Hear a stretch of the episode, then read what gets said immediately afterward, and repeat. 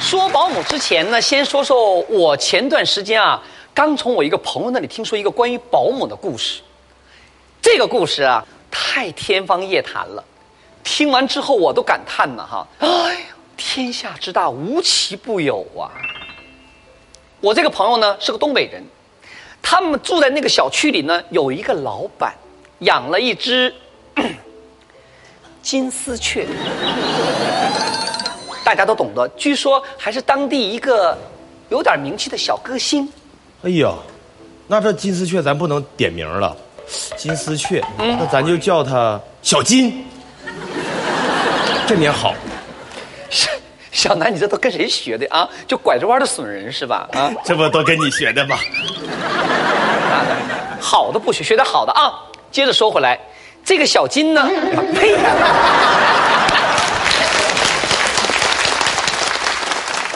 这个小金丝雀呢，给这位老板生了个儿子。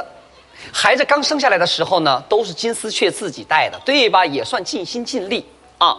哎，等孩子过了百天后了呢，好了，金丝雀呢就感到有点招架不住了。然后老板呢就给他物色了一个保姆，据说给他带过的孩子都特别的乖。好了，这有了保姆以后呢，咱们这个金丝雀呀，哎呦喂，更忙了。不是。那有人帮他带孩子了，怎么还更忙了呢？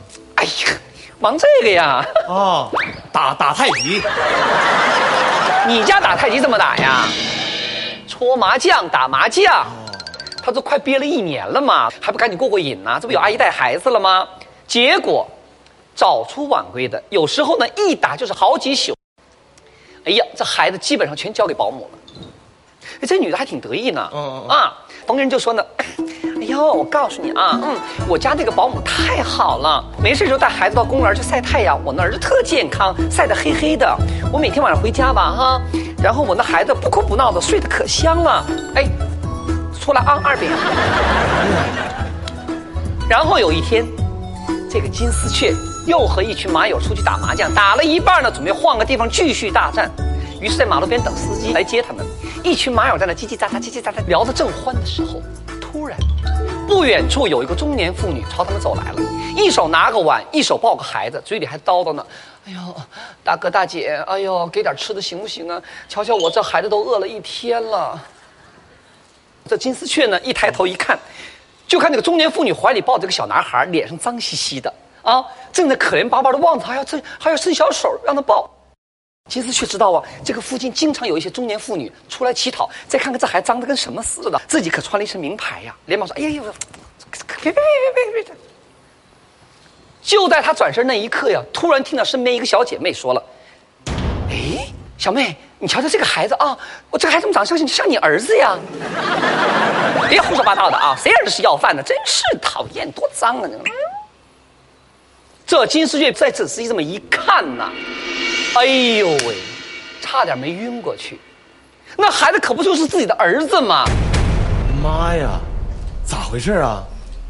咋回事呢？后来一报案，算是把这件事情给彻底给查清楚了。原来是他们家保姆搞的鬼。这金丝雀不是经常早出晚归的吗？哎，那个保姆啊，就趁他每天出门以后，转身把孩子租给他认识的一个老乡，一个乞讨团伙。